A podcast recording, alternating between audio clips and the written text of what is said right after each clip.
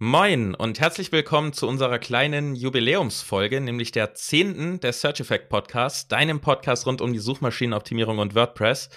Ähm, mir ist jetzt gerade erst aufgefallen, dass die zehnte Folge ist. Kleines Jubiläum heute, oder? Ja, Wahnsinn, geil. Also es Ach, fühlt sich, es fühlt sich schön an, muss ich sagen. Auf jeden Fall. Es läuft ja auch gut. Ja, ich bin wie immer dein WordPress-Ninja Jonas Tietgen und an meiner Seite, wie gerade gehört, SEO-Profi Yannick Schubert. Und hallo, heute, hallo. Hallo Yannick. Und heute wird es um Suchmaschinenoptimierung für Online-Shops gehen. Und bevor wir damit loslegen, ich meine, klar, SEO ist SEO. Es ist jetzt nicht so, dass sich äh, die Suchmaschinenoptimierung bei einem Online-Shop groß unterscheidet von der Optimierung für äh, Blogs oder für Firmenseiten oder was auch immer man vorhat. Die grundlegenden Parameter und Ranking-Faktoren sind immer die gleichen. Der größte Unterschied ist tatsächlich die Struktur und der Umfang. Denn Online-Shops sind ja sehr, sehr gerne groß. Wir haben Kategorien mit vielen Unterprodukten, viele Unterkategorien vielleicht sogar nochmal. Und da gibt es einige Dinge, auf die man achten kann und achten sollte, um sich auch einfach das Leben einfacher zu machen. Ähm, wir reden da jetzt drüber, wo man eigentlich anfängt. Ähm, damit beginnen wir. Ähm, wo fängt man an beim Online-Shop SEO? Wie priorisiere ich? Mit, wo stecke ich meine Zeit wirklich rein? Gerade wenn kein großes Team dahinter steht, ist es ja sehr, sehr schwierig, ähm, sinnvoll die Zeit zu investieren, um auch möglichst großen Umsatz daraus zu ziehen, weil das ja am Ende das Resultat ist, das wir haben wollen. Ähm, und dann führen wir so ein bisschen durch die Themen, wie man die Startseite optimiert, die Kategorien, die Produktseiten, wo da so die Unterschiede sind zu normalem SEO in Anführungszeichen für andere Seitenarten. Und ähm, ich denke, damit ist erstmal so die Gliederung klar, die wir vorhaben. Du darfst wie immer anfangen. Äh, was ist jetzt eigentlich SEO für Online-Shops? Ich habe ja schon ein bisschen vorweggenommen. Du musst jetzt noch kreativ werden und noch was dazu sagen. Uh, SEO für Online-Shops ist Suchmaschinenoptimierung für Online-Shops. Super, und damit starten wir dann.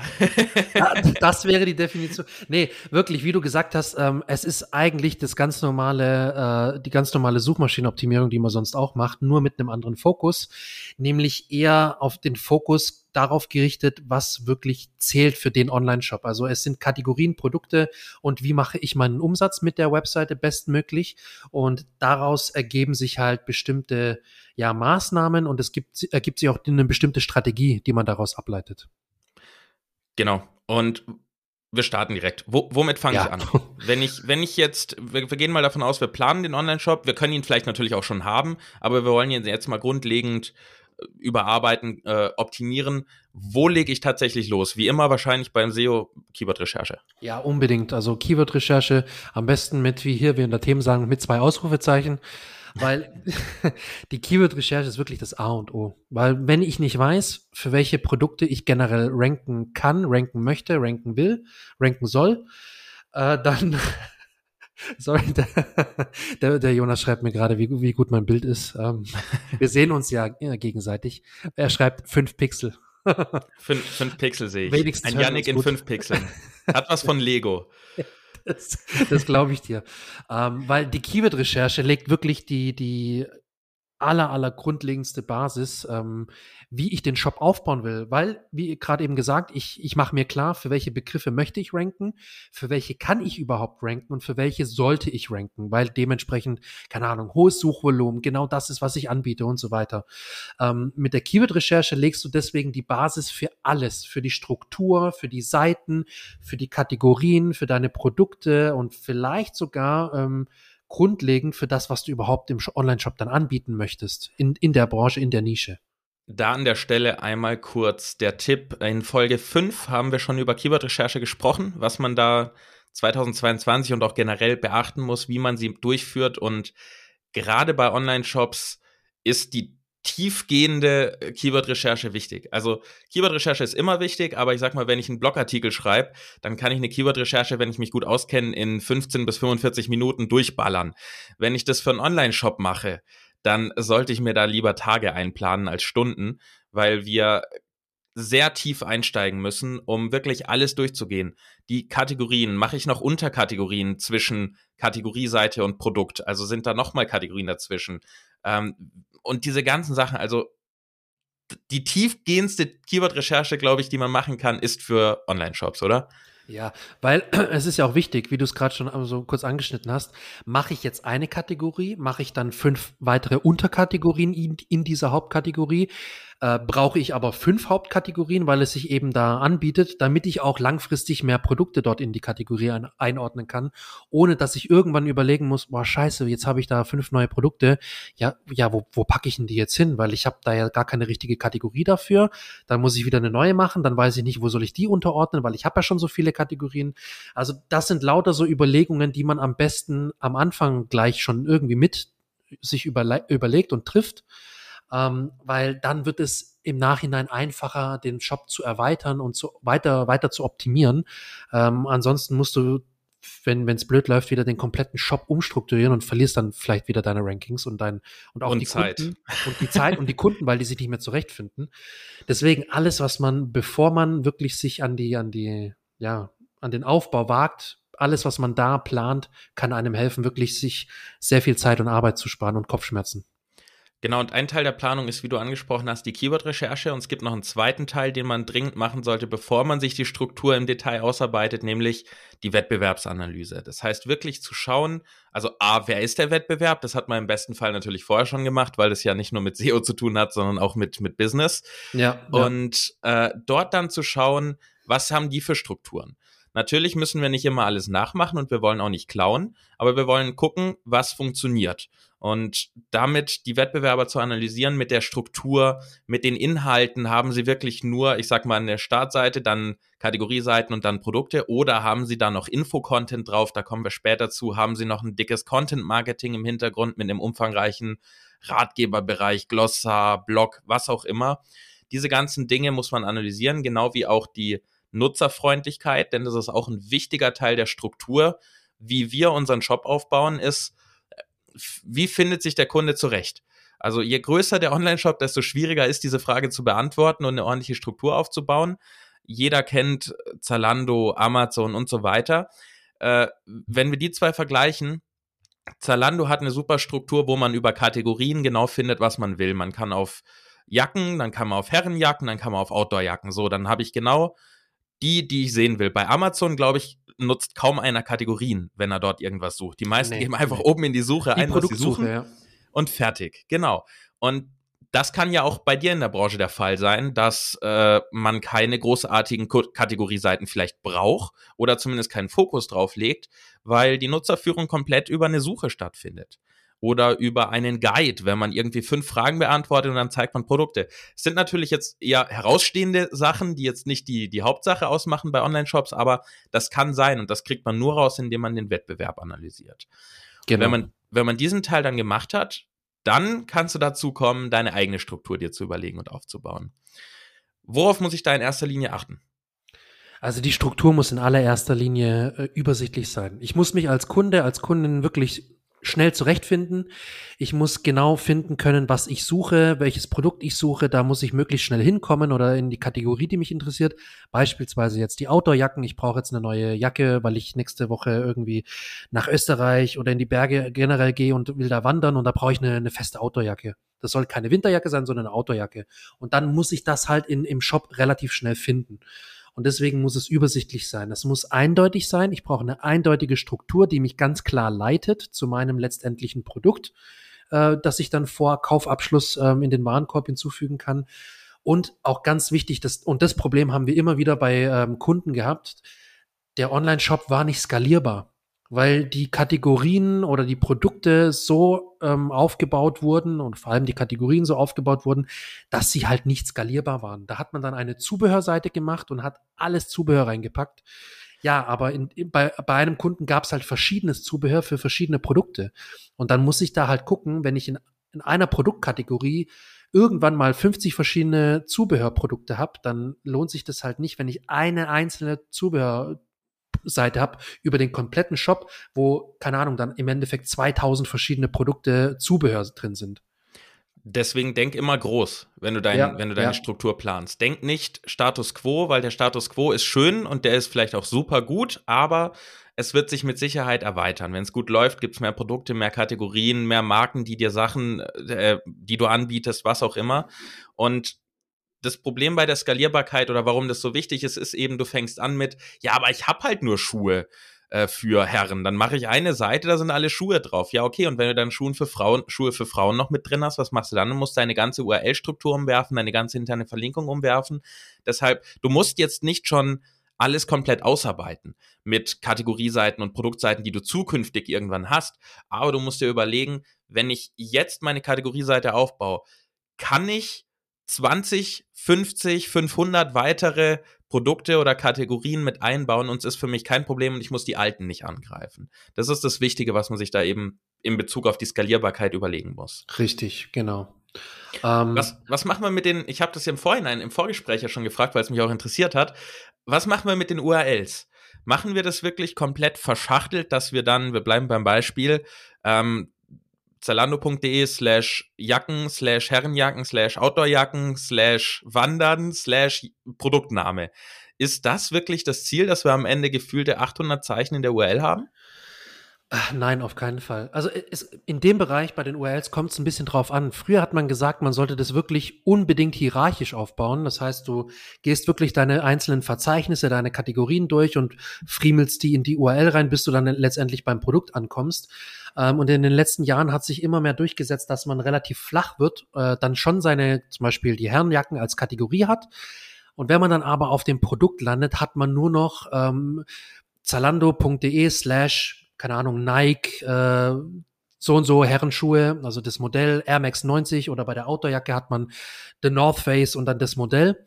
Und da kommt aber dazwischen nicht mehr arg viel mit Verzeichnissen und äh, fünf Slashs hintereinander und die Verzeichnisse in die Ordnerstruktur abgebildet. Das muss man gar nicht mehr machen, weil aus SEO-Sicht ist die URL einfach kein, kein, äh, ähm, ja, wie sagt man, stark genuger stark genuger, das klingt so. so sagt man es auf jeden Fall nicht. so sagt man es nicht. Kein ausreichend starker, würde ich sagen. Ja, danke. Du bist ja mein Deutschlehrer hier im, im Gerne. Podcast. Ähm, es ist kein ausreichend starker Ranking-Faktor und ich würde sagen, es ist einfach zu unwichtig. Also mach dir lieber Gedanken, wie du generell die Seite aufbaust, die Struktur aufbaust und schaue, dass du sprechende, klare URLs hast, die wirklich auch nicht zu lang sind, ähm, und wenn es sich anbietet, weil du jetzt nicht 50 Unterkategorien hast, wenn es sich anbietet, die Kategorien in die, in die URL reinzupacken, dann ist das ja aber auch cool, weil der, der, der Nutzer dann gleich sieht in der URL, wo er eigentlich gelandet ist. Ist halt auch ganz nice, sag ich, aber ist jetzt kein, kein Muss. Das ist nice to have. Also übertragen wir es mal in die Praxis. Ich versuche das mal zusammenzufassen. Du sagst mir, ob ja. ich falsch liege. Wenn wir wenig Unterkategorien haben und sehr flach in der Hierarchie bleiben, sagen wir mal, wir haben ein, zwei Unterkategorien. Beispiel Jacken und dann Herrenjacken und Damenjacken zum Beispiel. Dann könnte man es eigentlich in der URL drin lassen, dass man dann slash Jacken, slash Herren- oder Damenjacken, slash Produktname hat. Weil dann ist es nicht so lang, dann haben wir ja, zwei Slash, ja. das passt noch. Wenn wir jetzt aber wirklich viel tiefer gehen und dann noch Outdoor, Wandern, was weiß ich unterscheiden, dann würdest du tatsächlich sagen, dass man für die Kategorieseiten schon diese, diese Verzeichnisebenen immer mit reinnimmt. Also Jacken, Herrenjacken, Outdoorjacken, Wandern, aber dann für das Produkt nicht diese ganze Struktur mit reinnimmt, sondern das Produkt ist dann zum Beispiel nach Marken sortiert, einfach nur slash Nike slash Produktname. Zum Beispiel, genau. Das ist meine Meinung, weil ich, ich der Meinung bin, es, es macht keinen, aus SEO-Sicht keinen großartigen Unterschied. Aus Nutzersicht kann man sich drüber streiten, ähm, weil mir geht es darum, ich möchte keine ewig lange URL haben und ich möchte ähm, nicht unnötig da irgendwelche Worte reinpacken und Verzeichnisse und so weiter. SEOs, meiner Meinung nach, machen das SEOs sehr gerne, um einfach besser analysieren zu können. Ja. Weil mit den ganzen Tools, die ich auch habe, oder die, zum Teil die auch wir haben, kann man halt Verzeichnisse relativ gut tracken, monitoren, dann kann man sich die Sichtbarkeit angucken im Zeitverlauf ähm, und den Traffic auf, auf das jeweilige, jeweilige Verzeichnis. Das ist aber eigentlich nur zu Analysezwecken, finde ich. Praxistipp, wenn man das nicht macht, wenn man diese Verzeichnisse nicht in der URL hat, taggen. In den ja, Tools, die Tags genau. nutzen, ist am Anfang natürlich ein bisschen mehr Aufwand, weil man die ganzen getrackten Keywords einmal äh, mit einem Tag versehen muss. Aber wenn man das regelmäßig macht, ist das eigentlich schnell gemacht und langfristig äh, erleichtert es einem eben die Analyse ungemein. Aber deshalb die genau, Verzeichnisse genau. zu machen, macht keinen Sinn, nur Nein. damit man es analysieren kann. Das heißt, um das zusammenzufassen mit der URL-Struktur, es ist deutlich wichtiger, eine saubere Struktur zu haben, ähm, die für den Nutzer zugänglich ist. Also eine, eine, sage ich mal, Sicht auf der Website sichtbare Struktur als eine ähm, komplett ineinander verschachtelte URL-Struktur. Ähm, so gesehen kann man dann die Produkte ohne die Verzeichnisnamen nennen, also die URL von den Produkten ohne die ähm, ganzen Zwischenkategorien. Hauptsache, es ist dann für den Nutzer im User-Interface ordentlich sichtbar und zugänglich. Genau, das ist das Wichtige. Okay. Was würdest du machen, wenn wir einen mehrsprachigen Online-Shop haben? Würdest du jetzt wirklich spezifisch auf einen Online-Shop gefragt, würdest du die verschiedenen Sprachen in Verzeichnisse packen oder in Subdomains? Das ist immer so Geschmackssache. Ich bin jemand, ich bin zum Beispiel der Freund von Verzeichnissen. Ähm, würdest du jetzt den Timmy zum Beispiel fragen, würde er sagen Subdomains. Das, das, da bin ich mir ziemlich sicher. Man sieht es ja auch an großen Shops. Ähm, es gibt Shops, riesige Shops, die, die haben die Subdomains. Da kommt dann zum Beispiel de. Äh, shopname.com, genau. dann hast du ähm, andere, die machen das über ein Verzeichnis.com slash de slash und dann deine ganzen Seiten. Ich bin, ich bin ähm, ein Freund von Verzeichnissen, weil es einfach technisch ein bisschen einfacher umzusetzen ist mit den meisten äh, Online-Shop-Systemen ähm, und du da dir auch nicht die Gedanken machen musst, wie du dann ähm, im Hintergrund die Subdomains pflegst und, und ein, einfriemelst ähm, und aufsetzt. Aus SEO-Sicht glaube ich, das, es ist ein riesigen, riesiges Thema auch in der SEO-Community. Ähm, die einen sind davon überzeugt, die anderen davon. Ich bin der Meinung, es, es macht jetzt nicht diesen riesen Unterschied, ob du jetzt über eine Subdomain das machst mit de. Punkt und dann den Name oder ob du es einfach über ein Verzeichnis machst. Ich bin ein Verzeichnisfreund. Wichtig ist bei der Mehrsprachigkeit, ähm, dass du sogenannte href-lang äh, Verweise benutzt, also Sprachverweise im Quellcode. Ähm, da würde ich sagen, kann man auch irgendwann mal in der Zukunft eine eigene Folge dazu machen. Es ist ein schon sehr durchaus sehr komplexes Thema und gerade in der SEO-Welt eins, wo ich sage, da ist so die Champions League. Also das ist wirklich die Creme de la Creme äh, im SEO, weil, weil das ist, ist nicht, nicht ganz so easy umzusetzen teilweise. Aber wieso? Es machen doch die Systeme so gut wie äh, alleine. Also wenn ich WooCommerce Mehrsprachigkeit habe, also in, in, WordPress WooCommerce und dann irgendein WPML, Polylang, whatever, dann machen die die href, Langs, href Language Tags ähm, von alleine. Ja, wir hatten, da hast du, ja, du hast prinzipiell recht, so viel schon mal vorweg.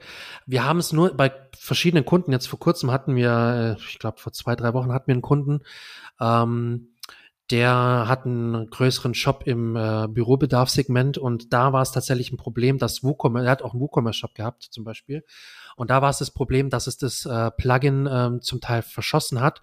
Und ähm, dementsprechend war es so, jetzt muss ich nochmal kurz überlegen, ich glaube, bei einigen Kategorien war es so, du hattest den Verweis zur deutschen Seite, aber du hattest dann dieses ähm, generische Tag, das noch drin ist.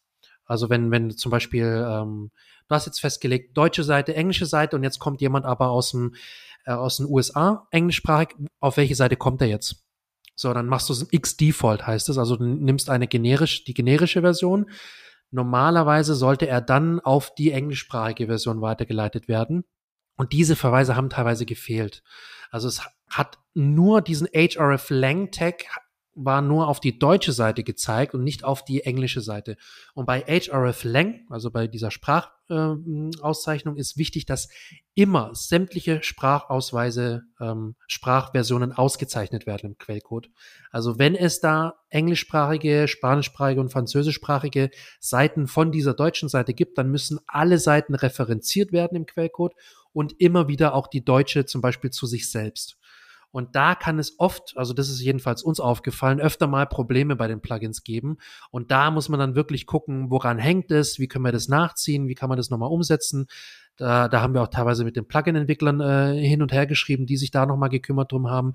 Ähm, und da ist es halt wirklich sinnvoll, wenn du da ein CMS hast, dass das schon von Haus aus kann, weil es viel weniger Arbeit ist, wie wenn du das eigen, eigen gecodet reinfriemeln musst. Okay, verstehe. Also da dann Lassen wir es mal dabei, dass man darauf achten muss, dass die meisten Systeme es aber auch von alleine tun. Man muss halt prüfen, ob sie es ordentlich und sauber machen. Ähm, bei WooCommerce zum Beispiel in Kombination mit den üblichen Multilingualitäts-Plugins, sage ich mal, funktioniert es an sich reibungslos, aber man muss eben immer aufpassen, weil gerade bei WordPress ja gerne mehrere Plugins in die Suppe von dem anderen reinspucken und genau. dann muss genau. man da drauf achten. Okay, dann ich glaub, lassen wir es erstmal. WPML dabei. ist da, glaube ich, ein ganz gutes Tool. Nee. Wenn ich, wenn ich das, nee. Also, okay. äh, habe ich falsch im Kopf. generell aus, generell aus WordPress-Sicht, äh, WPML ist eins der am schwierigsten oder also am, am schlechtesten programmiertsten Plugins für Multilingualität. Ja, gut, dass ich das hier Langsam, schlecht anspreche. programmiert und, und all so ein Kram. Machen wir Okay. vielleicht auch mal eine Folge, die besten, die besten Plugins für WordPress da. Gerne, gerne. Thema. Gut, dann bevor wir jetzt zu den Optimierungen von verschiedenen Seiten gehen, was wir gesagt haben, Kategorieseiten, Startseiten, Produktseiten. Ähm, wir sind ja immer Pragmatiker, wir wollen ja möglichst wenig Zeit investieren und möglichst viel Nutzen draus ziehen. Deswegen reden wir mal kurz drüber, wo man bei der Optimierung bei so einem großen Online-Shop anfängt. Sagen wir mal, wir haben den bestehenden Online-Shop, der ist ziemlich groß. Dann ist es wichtig, dass man Daten hat.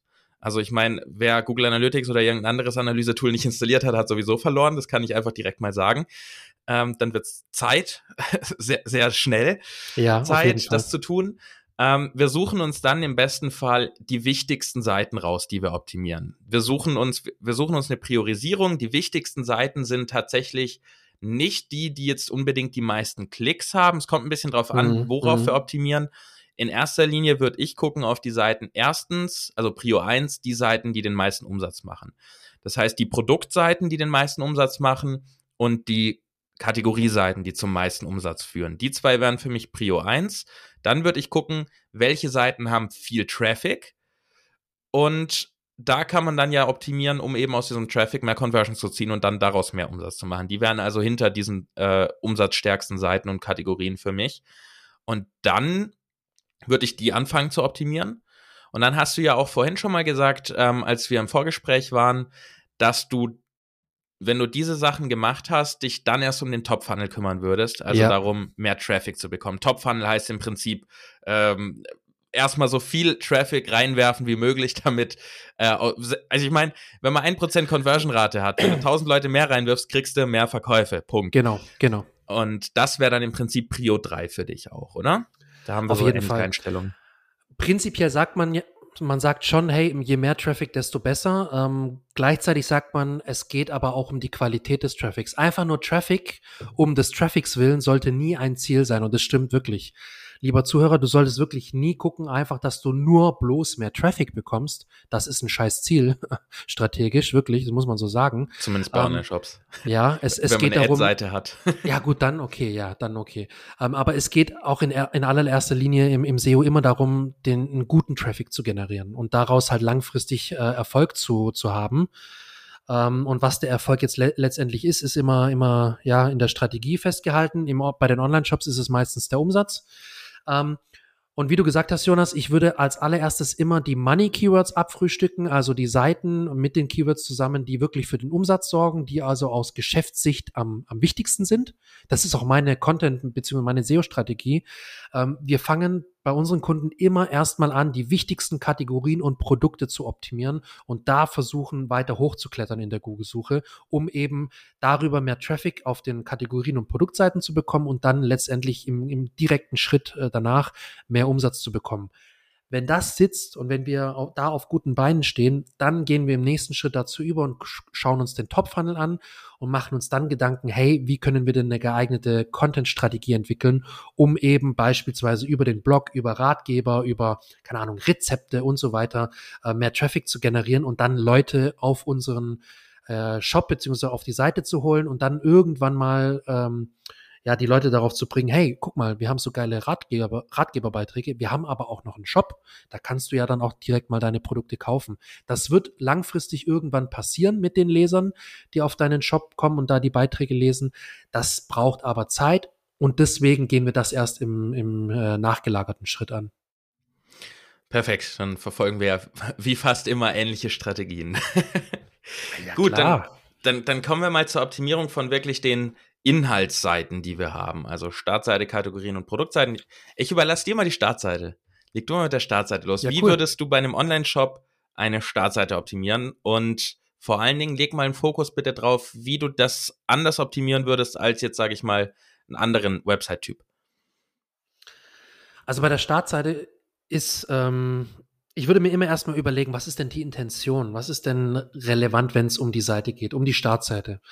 Da ist relevant, die meisten suchen nach einem Markennamen. Wenn der Markenname schon bekannt ist, beziehungsweise wenn der Shop schon irgendwo mal ein bisschen beworben wird im Social Media, äh, auf YouTube oder sonst wo, ähm, dann geht's natürlich immer in allererster Linie um die Marke. Oder wenn ich einfach sowieso eine Marke google, dann sollte im Bestfall immer die Startseite kommen. Zum Beispiel jetzt bei WP Ninjas. Wenn ich nach WP Ninjas google, dann kommt eine Startseite, weil das ist die Seite, wo du dich erstmal vorstellst, ganz allgemein, wo du dein, dein Angebot, deine Leistungen präsentierst und das, was du machst. Ähm, speziell beim Online-Shop ist es meistens dann noch ähm, die Keyword-Kombination, kann man so sagen, Online-Shop plus und dann kommt die Nische, die Branche oder die Produkt, der Produktbereich, in dem du dich bewegst. Zum Beispiel, keine Ahnung, Shisha Online-Shop, ähm, Wieso kommt dir das als erstes in den Kopf? Ich weiß es nicht. Keine Ahnung. War ein guter Abend gestern, oder? War ein guter Abend, ja. äh, ich habe keine Ahnung, wie mir das gekommen ist. Ich war schon ewig lang nicht mehr Shisha rauchen. Ähm, oder zum Beispiel Kaffee Online-Shop. Also das sind, das sind so Sachen, ähm, meistens ist es dann der Online-Shop plus die Nische, plus die Branche oder der Produktbereich. Ähm, und daraufhin solltest du natürlich auch bei deinen Metadaten und deiner Überschrift, deiner H1 in dem Fall, äh, Wert legen und optimieren. Wir können also zusammenfassend sagen, Keyword ist der Markenname oder der Online-Shop plus die Nische. Ähm, wie wird ganz kurz, du hast, hattest mich ja noch nach dem Content gefragt, wie ich den ähm, optimieren würde und wie sich der von anderen Seiten unterscheidet auf dem Online-Shop. Es geht einfach da, darum, das Portfolio allgemein zu präsentieren, allgemein darzustellen. Nicht zu kleinteilig zu werden und nicht wirklich schon zu tief in die einzelnen Sachen reinzugehen, sondern einfach allgemein meine USPs zu, zu präsentieren. Also das, für was ich stehe, das, äh, was mich ausmacht, also die Identität meines Online-Shops, meiner Marke, meiner Firma und gleichzeitig, welche Vorteile hast du als Kunde bei mir, wenn du bei mir einkaufst? Warum bist du bei mir an der richtigen Adresse? Und da bietet sich halt die Startseite unheimlich gut an. Das wahrscheinlich äh, würde ich es grafisch machen, äh, mit irgendwelchen coolen Icons, mit kleinen so Grafiken und darunter halt einen kurzen Satz, äh, was das ausmacht, zum Beispiel schneller Versand, biozertifiziert, made in Germany oder was, was, was auch immer das äh, in der Branche ausmacht. Ähm, und das halt grafisch präsentieren und dementsprechend mein Content dazu optimieren. Ich kann des Weiteren noch Angebote präsentieren, wenn ich gerade irgendwie ein cooles, beispielsweise jetzt Osterangebot habe, ein Ostersale, Oster, einen Ostersale, Ostersale. Klasse. Einen Ostersale. Äh, ich habe gerade ein Osterangebot für den Frühling jetzt und das kann ich da auf der Startseite cool präsentieren. Entweder ich mache es über einen Pop-up. Ich bin nicht so der Freund von Pop-up. Pop-ups. Ähm, ich würde es wahrscheinlich eher als ein, irgendwie einen Banner machen irgendwo auf der Seite, ähm, den ich da im Content integriere.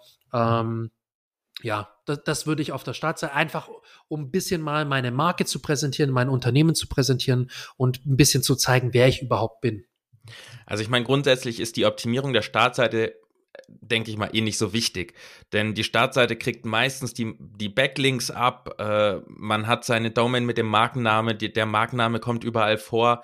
Ähm, die Startseite rankt ja sowieso dann nicht für Produktzeug und, und Kategoriesachen, sondern einfach ja, nur ja. in erster Linie für, wie du gesagt hast, Marke oder eben Online-Shop plus, äh, plus die, die Branche.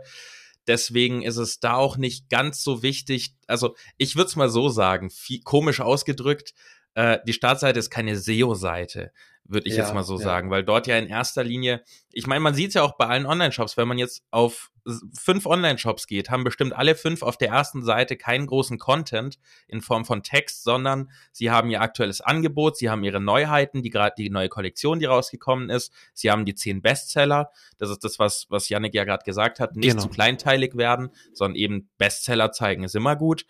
Ähm, da haben wir dann Social Proof direkt mit drin und vielleicht noch eine Vorstellung von Kategorieseiten. Also grundsätzlich ist es nicht so wichtig, dass man dort komplett SEO betreibt, weil die Startseite am Ende eh gut rankt, wenn man mit richtig, den Unterseiten rankt. Richtig. Ne? Und du hast einen, einen wichtigen Punkt jetzt gerade noch genannt, den Social Proof. Also was ich zum Beispiel auch noch immer empfehlen würde, sind so Testimonials, falls du das hast oder falls du das auch nutzen darfst, nutzen kannst. Kundenstimmen. Ähm, immer gut, Bewertungen. Du hast irgendwie auf den Bewertungsportalen gute Bewertungen gesammelt. Platziere das immer mit einem äh, Banner oder mit, mit, den, mit den Abbildungen von, mit den Logos von den Bewertungsportalen, wenn du das nutzen darfst. Ähm, da gibt's auch oft Widgets, die du dann äh, einfügen kannst, die sich dann immer automatisch aktualisieren. Das ist immer ganz arg cool, äh, ganz arg wichtig und ganz arg sinnvoll. Das siehst du zum Beispiel auch im, gerade in so einem Fitnessbereich, wenn man jetzt Huel nimmt, H-U-E-L, Huel oder Y-Food, die haben so Fertignahrungsshakes, die man da als Nahrungs, ähm, wie sagt man da nicht Ergänzung, sondern als Nahrungsersatz, als Mahlzeitersatz genau, Mahlzeitersatz ja. nehmen kann. Die machen das äh, sehr, sehr prominent mit, die arbeiten sehr viel mit Testimonials und mit Bewertungsportalen. Da sieht man einfach, dass die auch sehr viel Wert auf Social Proof legen, einfach um Vertrauen zu generieren und Vertrauen zu schaffen zu den potenziellen Kunden. Und dafür ist auch die Startseite optimal, weil das oft das erste Einfallstor in so eine Seite ist, wenn man gerade sucht nach, keine Ahnung, äh, Nahrungsergänzungs-Online-Shop oder Fitnessnahrung-Online-Shop. Das wird immer noch häufig gesucht, auch neben den ganzen Proteinsachen und so. Und da muss man einfach eine gute Seite äh, abbilden und bieten können. Und deswegen ist es ganz, wichtig, dass man da einfach allgemein präsentiert, wer man ist und warum man der, der Beste in dem Bereich ist. Zu den Testimonials noch kurz ein Hinweis. Testimonials bestehen im Prinzip ja aus drei Elementen. Wir haben Text, wir haben einen Namen und wir haben ein Bild. Und ich sage immer ganz salopp, wenn, wenn eins davon fehlt, ist noch okay, wenn zwei fehlen, ist das Testimonial Müll. Also nichts ist schlimmer als Christine S. aus B. hat irgendwas geschrieben und es ist kein Bild dabei.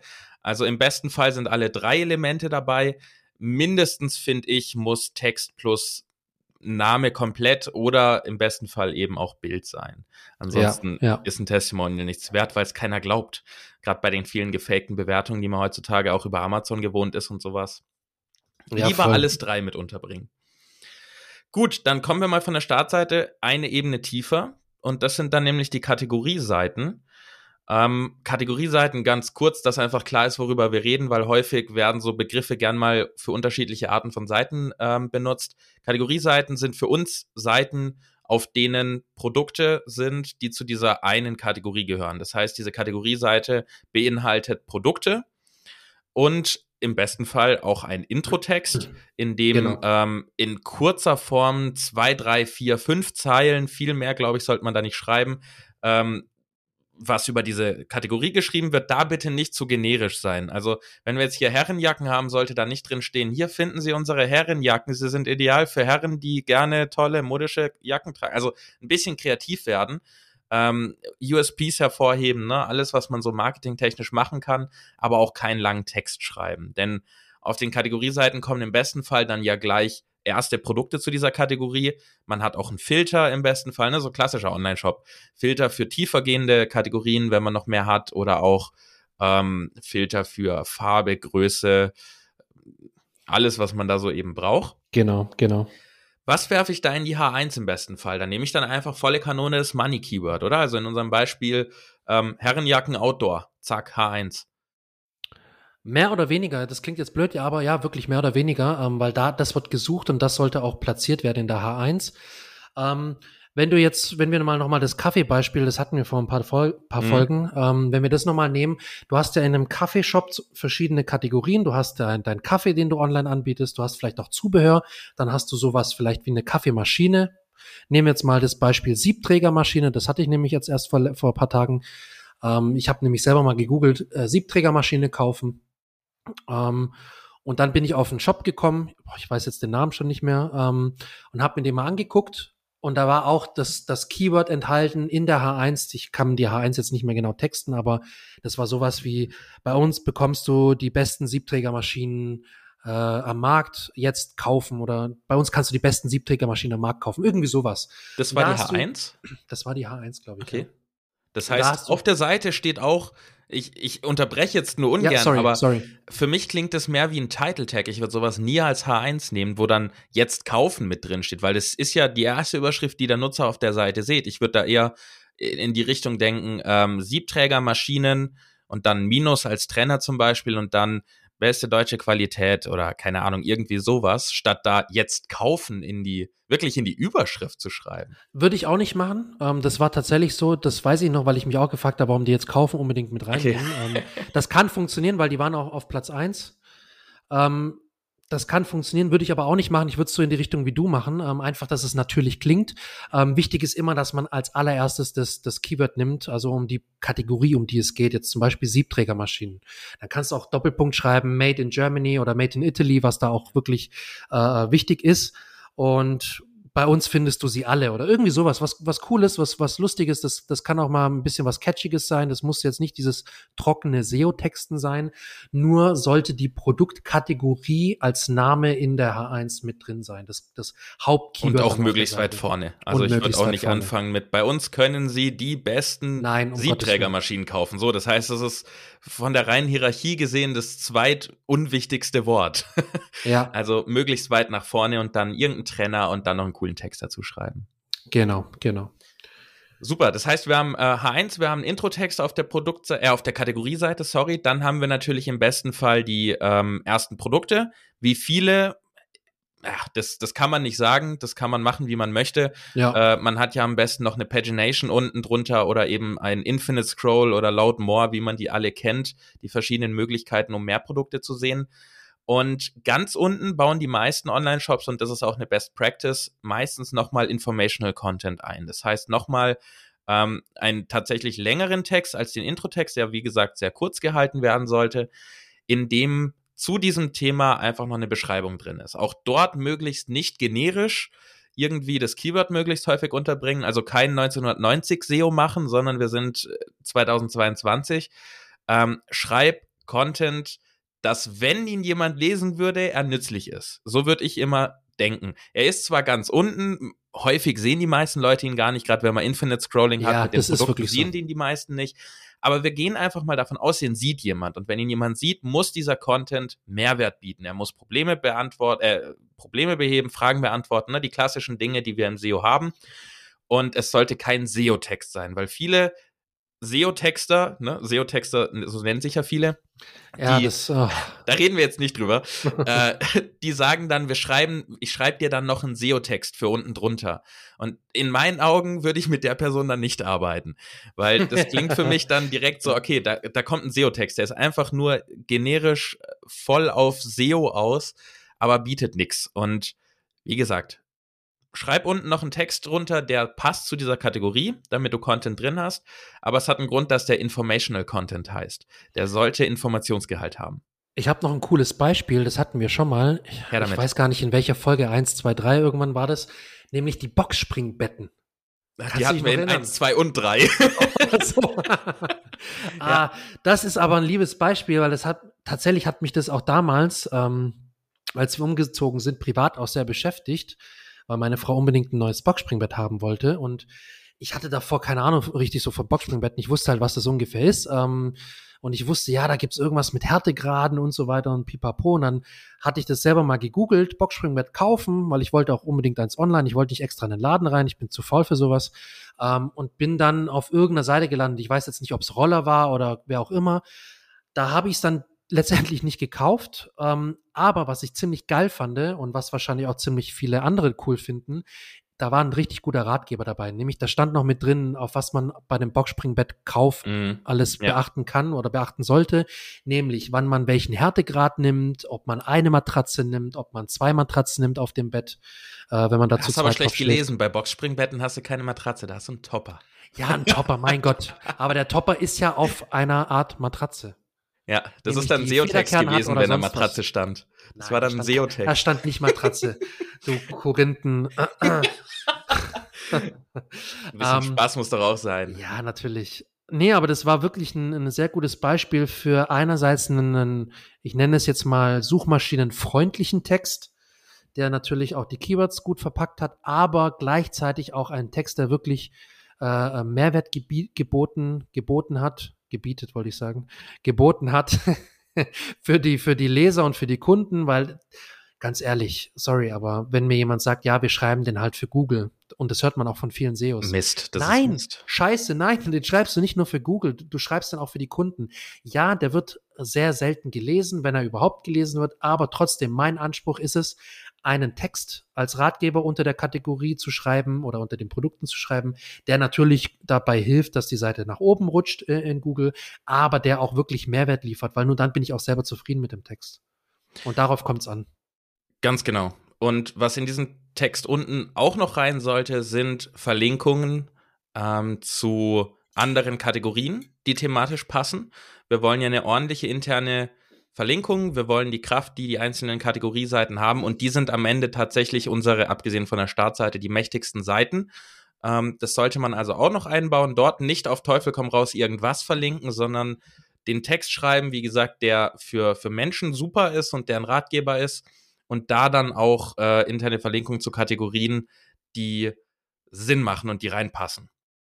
Und Exakt. abschließend, die Kategorieseiten sind, wenn wir für einen Online-Shop Backlink-Aufbau betreiben, also Link-Building betreiben, tatsächlich eigentlich Ziel Nummer eins. Ähm, die Startseite kriegt meistens sowieso durch organischen Link-Wachstum Link äh, die, die Links ab und die Kategorieseiten sind dann die, wo wir uns darauf fokussieren, wenn wir wirklich Link-Building aktiv betreiben. Und ähm, Leute anschreiben oder wie auch immer wir, wir unser Linkbuilding machen. Da Shoutout zu unserer letzten Folge mit neuen Methoden, wie man Linkbuilding machen kann. Man muss ja hier ein bisschen Werbung einbauen. Cross-Selling, ja. Genau, da sind wir wieder beim Thema Cross-Selling. Folge 9 war das. Ähm, das sind also unsere Hauptseiten für, für Linkbuilding, weil von dort aus dann die Kraft auf die Produktseiten übergeht und eben durch unsere interne Verlinkung auch auf die anderen Kategorien. Ansonsten bleibt eigentlich nur noch das Thema äh, natürlich Title Tags optimieren, wie immer. Ich meine, das muss man eigentlich nicht wiederholen. Wir, wir werden es trotzdem einmal kurz Title Tags optimieren, Description Tag optimieren. Ähm, dazu sagen wir jetzt nicht mehr, nicht mehr mehr. nicht mehr mehr, ja. Wir sagen nicht mehr mehr dazu. Ähm, das reicht nämlich, weil du weißt sicherlich, wie du Title Tags und Description Tags optimierst. Und wenn nicht, schau da zu unseren Folgen 1 und 3, wenn ich es richtig im Kopf habe, wo es darum geht. Ähm, wie du das machst. Damit kann man nämlich auch nochmal echt was reißen in Form von zumindest mal Klickraten. So, dann kommen wir zur tiefsten Ebene und auch zur letzten Ebene, die wir hier jetzt besprechen werden, nämlich zu den Produktseiten. Und ich würde da dir wieder das Wort geben, Yannick. Was machen wir da? Bei den Produktseiten, wie, der Name schon sagt, steht das Produkt im Vordergrund und im Hauptfokus. Und ich hoffe, du hast noch mehr Tipps. nee, das war's eigentlich. Also du solltest das Alles Produkt klar. platzieren. Um, ähm, Stell dir mal vor, das wäre unser Podcast. Also auf Kategorien hast du so die Produkte und dann gehst du auf die Produktseiten, da ist das Produkt. Danke fürs Zuhören. Und du hast natürlich einen Warenkorb-Button, wo du es zum Warenkorb hinzufügen kannst. Fertig. Das, aber da, da, wären wir echt, da wären wir, da wären wir schön schnell äh, gut durch. Dann wären die Folgen ungefähr bei zwölf Minuten. Ja, und wir hätten keine Hörer. Ja, genau. Ähm, nee, um Gottes Willen, das war tatsächlich noch nicht alles, lieber Jonas, da kann ich dich beruhigen. Und schön. zwar, Produktseiten sind ja die Seiten, mit denen du letztendlich den Umsatz machst, weil da findet die Conversion statt, da findet der, der Klick auf den Button statt, der da heißt beispielsweise zum Warenkorb hinzufügen, jetzt kaufen, hinzufügen. Hab, haben wir, wir haben auch Kunden, die, die schwören auf hinzufügen, also nicht zum Warenkorb, nicht jetzt kaufen oder sonst was, einfach nur. Aufpassen mit den rechtlichen Bestimmungen, die es da gibt. Genau, genau. Und einfach dieses unverbindliche Hinzufügen. Ähm, das funktioniert tatsächlich ganz gut. Das haben wir auch mal AB getestet. Ähm, etwas Unverbindliches funktioniert tatsächlich meist besser. Ähm, das heißt, du hast diese Seiten, die deine Conversions verursachen oder die für die Conversions, ähm, ja, wie sagt man, verantwortlich sind. Ähm, und die Conversion-optimierten oder die conversion-orientierten Seiten, damit musst du mit dem Produktnamen beziehungsweise der Produktkennzeichnung ähm, oder Produktbezeichnung arbeiten. Jetzt haben wir da zwei Sachen oder zwei, zwei unterschiedliche Bereiche. Einmal das B2B. Da sind vielleicht Zuhörer am Start, die im B2B unterwegs sind. Ähm, da kann ich den Tipp geben. Im B2B ist es oft so, dass Produktnummern beziehungsweise Seriennummern äh, gesucht werden weil du hast einen manchmal technischen Hintergrund, wenn es um Maschinen oder irgendwelche speziellen Teile geht, da werden die Teilenummern gesucht, die Seriennummern. Und wenn es um eine Software geht, wird halt wirklich eins zu eins die, ähm, die Produktbezeichnung gesucht, vielleicht sogar noch mit einer Versionsnummer oder so. Ähm, sprich, im B2B ist es oft etwas ähm, trockener, die Suche. Da wird jetzt nicht einfach nur nach ähm, Kaffeemaschine online kaufen gesucht, sondern da wird halt vielleicht sogar nach einer bestimmten ähm, Maschinennummer gesucht, Teilnummer, Seriennummer, wie auch immer. Und da sollte man tatsächlich in die H1, was dementsprechend der, Produktname ist, sollte man unbedingt, äh, wenn man im B2B unterwegs ist, die, die Produktnummer, die Typenbezeichnung mit reinpacken.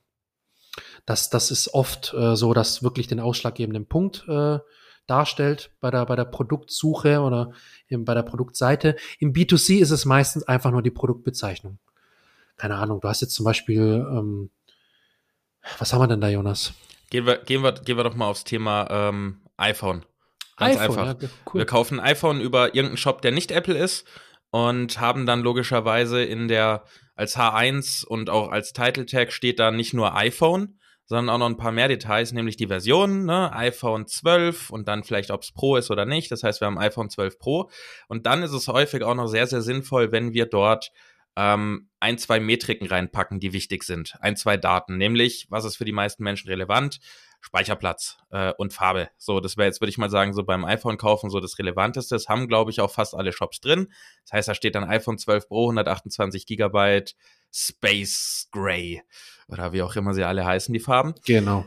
Das heißt, ähm, der Unterschied ist dort, das eine ist wirklich, äh, B2B ist mehr generisch, Produktnummer mit rein und fertig und natürlich Namen auch noch, nicht nur die Produktnummer. Ähm, und B2C ist wirklich auch mehr, teilweise noch ein bisschen Marketing auch in der H1 drin. Mhm, ja, unbedingt. Weil man ja verkaufen will, aber auch dort schon spezifisch werden. Nicht nur iPhone reinschreiben, sondern welche Version, ne? so ein paar Metriken mit reinnehmen, die wichtig sind. Weil da sind wir wieder, wenn ich die, sorry, wenn ich dich unterbrechen darf, das ist, bringt uns zum nächsten Punkt. Da sind wir nämlich natürlich auch wieder unterwegs, wenn es um ähm, Duplicate Content geht.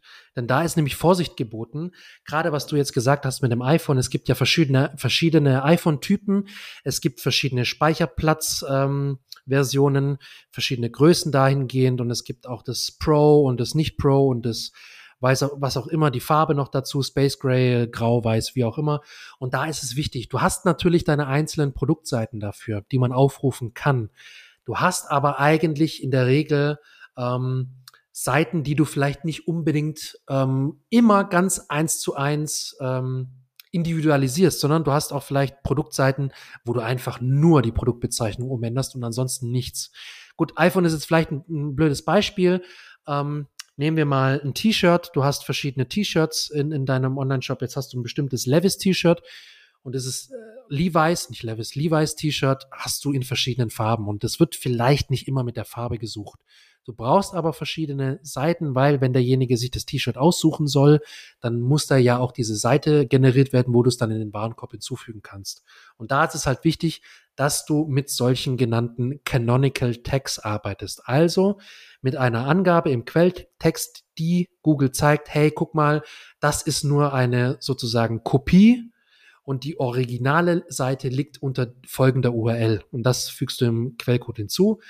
Ich kenne fast kein gutes Online-Shop-System, das das nicht von Haus aus irgendwie mitliefert oder wenn, wenn auch immer über, über Plugins oder so, über Erweiterungen ähm, noch anbietet, diese Funktion. Und davon solltest du auch Gebrauch machen, wenn du Produktseiten hast, die sich an sich eigentlich bis auf eine Farbe oder auf eine ganz, ganz marginale Produktkennzeichnung nicht unterscheiden und sonst alles gleich ist, dann solltest du die Canonical Tags einsetzen.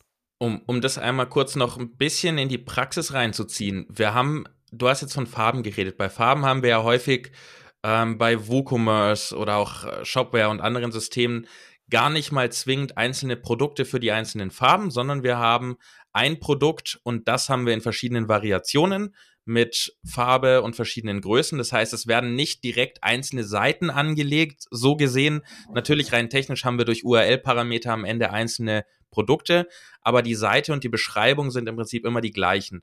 Das heißt, dort sind diese Shop-Systeme eben super und legen diese Canonicals eigentlich von Haus aus immer an, wie du jetzt ja auch gerade gesagt hast. Ähm, wo du das händisch machen musst, sind Sachen, wo du wirklich verschiedene Produkte hast, die aber mit äh, den gleichen oder sehr ähnlichen Beschreibungen arbeiten. Im besten Fall natürlich solltest du die Beschreibung individuell halten, aber wenn du einen Online-Shop hast mit äh, mit 500 verschiedenen Schraubenvarianten in verschiedener Dicke, mit verschiedenem Kopf, mit, mit unterschiedlichen Längen, dann ist die Beschreibung nun mal recht generisch und ändert sich nicht großartig. Das heißt, hier kann man A mit Automation arbeiten, ähm, ne, wenn wir einmal kurz auf, auf Metatext springen zum Beispiel, dass man sowas automatisiert im SEO-Plugin oder äh, dem, der Funktion des Tools, das man für den Shop nutzt, dass dort automatisch irgendein Text gezogen wird. Ähm, da müssen wir auch gleich noch über die strukturierten Daten reden. Aber wenn wir mehrere Produkte mit dem gleichen mit den gleichen Bezeichnungen haben, da müssen wir dann händisch eingreifen mit den Canonicals. Und das ist dann eigentlich der, ich sag's mal, trotzdem noch so ein bisschen der Ausnahmefall, weil meistens die Shop-Systeme eben für Variationen und sowas das schon von Haus aus machen. Dann, genau.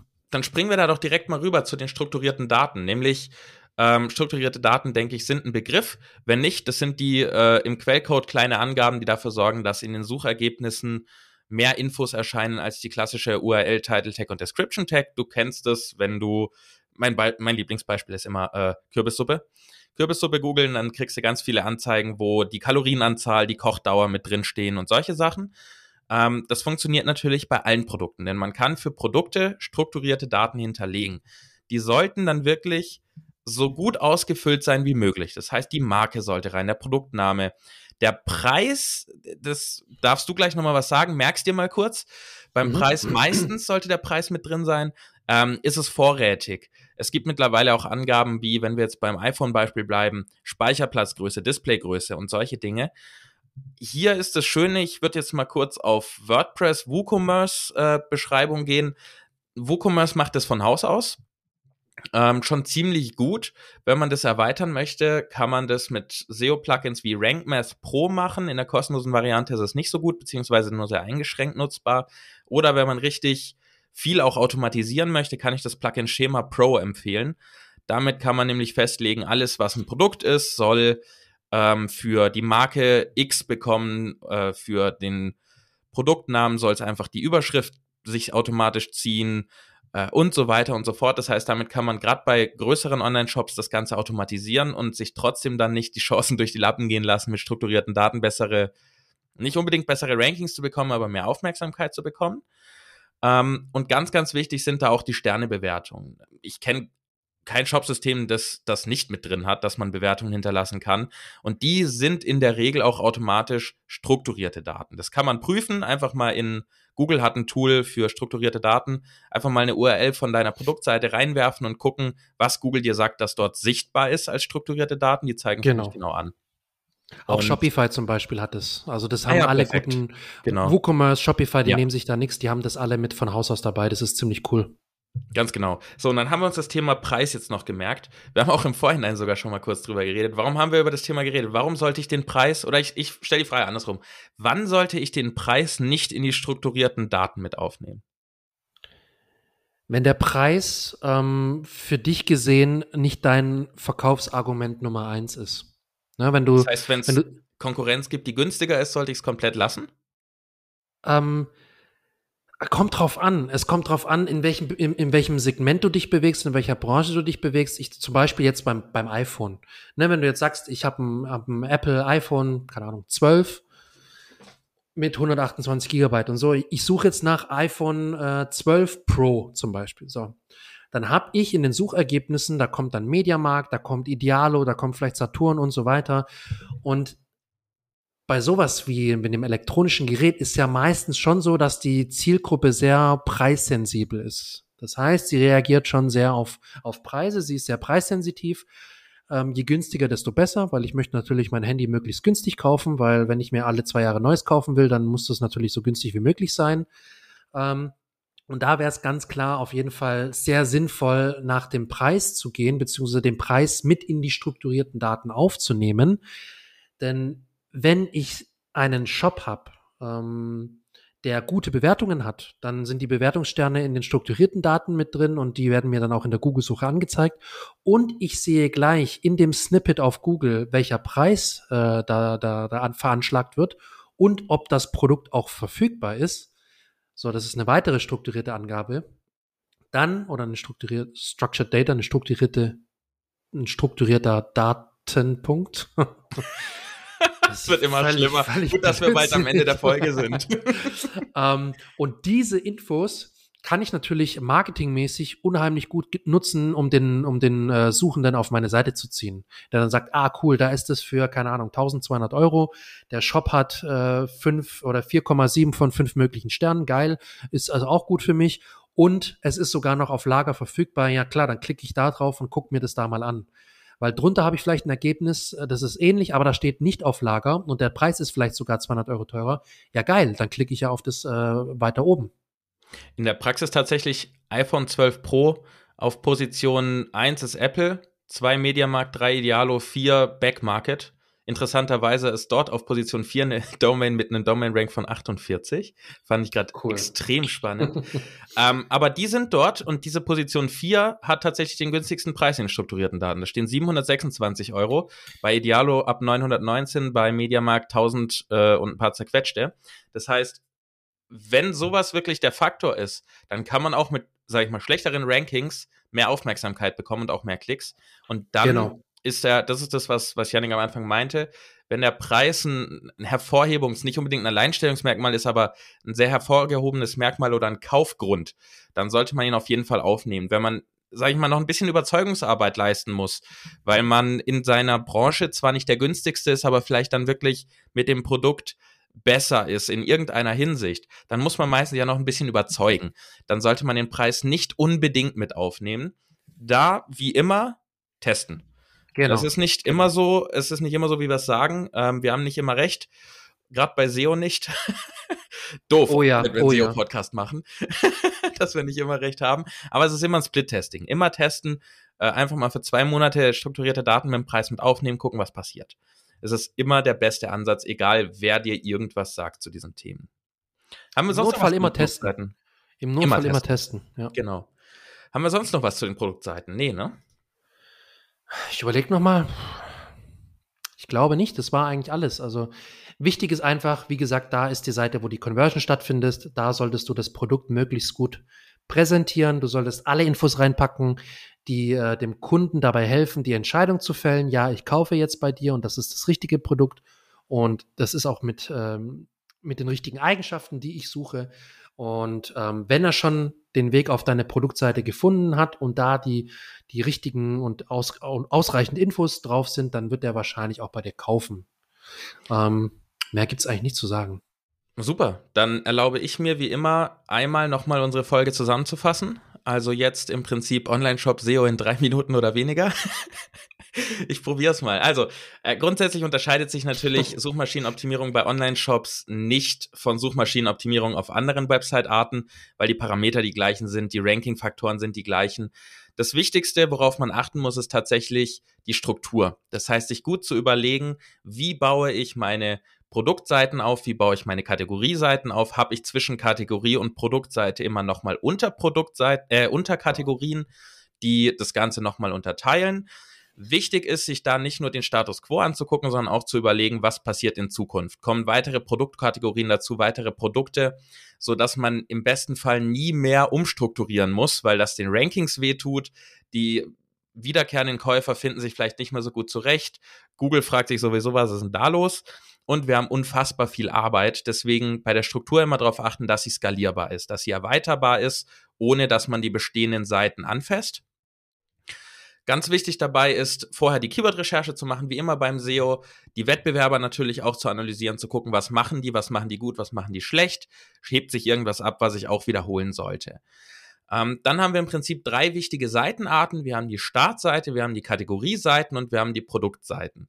Auf der Startseite geht es in erster Linie gar nicht so sehr um Suchmaschinenoptimierung, sondern es geht darum, ähm, die Marke einfach zu repräsentieren, vielleicht die neuesten Produkte anzuzeigen, ähm, eine aktuelle neue Kollektion anzuzeigen, Bestseller, Social Proof und diese ganzen klassischen Marketing-Dinge, denn die Startseite rankt sowieso in der Regel. Die kriegt die meisten Backlinks automatisch, äh, die, die rankt, weil es die Marke einfach beinhaltet und Google weiß, dass es die Startseite ist. Auf den Kategorieseiten im besten Fall haben wir einen kurzen Intro-Text. In der H1 kommt und dann auch im Title Tag auf jeden Fall das Hauptkeyword vor.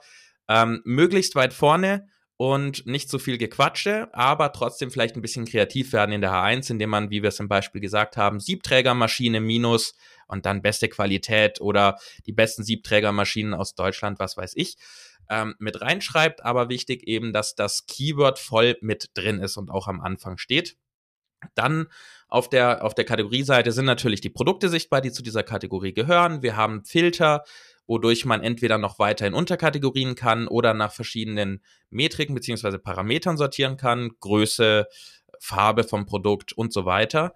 Und zum Abschluss der Kategorieseite sollte man auch nochmal einen Informational Content haben, das heißt wirklich einen längeren Text, eine Art Ratgeber zu dieser Kategorie, zu der Thematik der Kategorie, in dem interne Links sind zu Kategorien, die Sinn machen, dass man die interne Verlinkung auch ordentlich macht. Ähm, und es sollte kein SEO-Text sein. Er sollte für Menschen, die den Text lesen, ja, es lesen nicht alle diesen Text, aber wenn ihn jemand liest, soll er Probleme lösen, Fragen beantworten, er soll nützlich sein. Kein puren SEO-Text bitte und auch kein Keyword-Stuffing wie immer. Dann zum Thema Produktseiten zum Abschluss. Da steht selbstverständlich das Produkt und die Conversion im Fokus. Nichtsdestotrotz kann man da auch mit, mit SEO einiges erreichen, ähm, gerade wenn die Produktnamen gesucht werden. Im B2B-Bereich auf jeden Fall, wenn es so branchenüblich ist, die Produktnummern oder Seriennummern mit in die H1, mit in den Title Tag, also den Produktnamen nehmen. Ähm, bei B2C geht es meistens mehr darum, die Produktbezeichnung und vielleicht die ein oder zwei wichtigsten ähm, Dinge zu diesen, zu diesen Produkten mit reinzunehmen, wie Beispiel iPhone 12 Pro und dann noch die Farbe, Displaygröße oder, oder Speicherplatz, ähm, weil das das ist, was der Nutzer am Ende oder der Käufer haben und sehen möchte. Wichtig ist, die strukturierten Daten ordentlich zu hinterlegen. Die meisten Systeme machen das automatisiert. Ähm, dort auf jeden Fall Sternebewertungen mit rein, sämtliche Felder ausfüllen, die wir da zur Verfügung haben, wenn wir die Möglichkeit haben, ähm, bei einem bei einem elektronischen Produkt wie einem, wie einem Handy zum Beispiel dann auch Displaygröße, Speicherplatz, alles in die strukturierten Daten packen. Es sorgt für mehr Aufmerksamkeit in den, Such in den Suchergebnissen. Es lohnt sich. Beim Preis muss man ein bisschen überlegen, ist eine Marketingentscheidung in erster Linie. Wenn der Preis jetzt deutlich höher ist, als alle Wettbewerber und man muss erstmal den Nutzer noch ein bisschen überzeugen von den Vorteilen, die man selber hat. Dann vielleicht mal rauslassen, wenn es ein Verkaufsargument ist, weil man sowieso günstiger ist als alle anderen, auf jeden Fall mit rein und im Zweifel immer Split testen. Einfach ausprobieren selber, die Daten danach checken und dann entscheiden. Und ganz wichtig bei Produktseiten, Duplicate Content ist eine große Gefahr bei Online-Shops mit Produkten, die sehr ähnliche Beschreibungen oder sogar gleiche Beschreibungen haben. Wenn das so ist, Canonical Text, da mal recherchieren, was das genau ist, wie du das bei deinem Shop-System einbauen kannst. Für sowas wie Varianten, also Größe L bei einem T-Shirt, Größe XL oder Farbe schwarz-weiß, machen das die SEO-Tools, SEO-Tools, jetzt bin ich schon beim falschen Thema, die Shop-Tools ähm, tatsächlich meistens von alleine. Aber wenn du eben mehrere wirklich einzelne Produkte hast mit ähnlichen Beschreibungen, dann musst du die Canonicals selber mit einbauen. So, so viel also zum E-Commerce und Online-Shop ähm, SEO in drei Minuten oder weniger und insgesamt in knapp einer Stunde. Wir wollten es knackig halten. es ist eine knackige Hat Stunde geworden. Hat fast funktioniert. Ja, aber wenn man in die Tiefe geht, dann braucht man die Zeit. Wie immer bei uns. Ja. In diesem Sinne bleibt mir eigentlich nichts anderes übrig, als ähm, wir freuen uns über ein Abo von dir, damit du nämlich auch die nächsten Folgen nicht verpasst. Es hilft nicht nur uns, es hilft auch dir, denn du kriegst dann immer die Info, wenn neue Folgen kommen. Es werden noch viele coole Folgen kommen, unter anderem demnächst ähm, unsere SEO-Tool-Setups, welche Tools wir nutzen und was du daraus lernen kannst, welche du vielleicht mal ausprobieren solltest. Weil Yannick ist SEO-Profi, der, also der wird gute Tipps haben. Ja. Mal, mal gucken, ob ich da mithalten SEO, kann. ja. Profi, ja. Aber. Ja, jetzt hör auf. Mal gucken, ob ich da mithalten kann. Auf jeden Fall, lass ein Abo da. Ähm, gerne auch fünf Sterne. Wir freuen uns riesig über eine Bewertung. Schreib uns auch gerne ein, zwei Sätze in deinem ähm, Podcast, in deiner Podcast-App, die du nutzt. Und wir hören uns gerne in der nächsten Folge wieder. Das war es im Prinzip von meiner Seite. Und Yannick, wie immer, du darfst noch ganz, ganz kurz wie immer, sagen.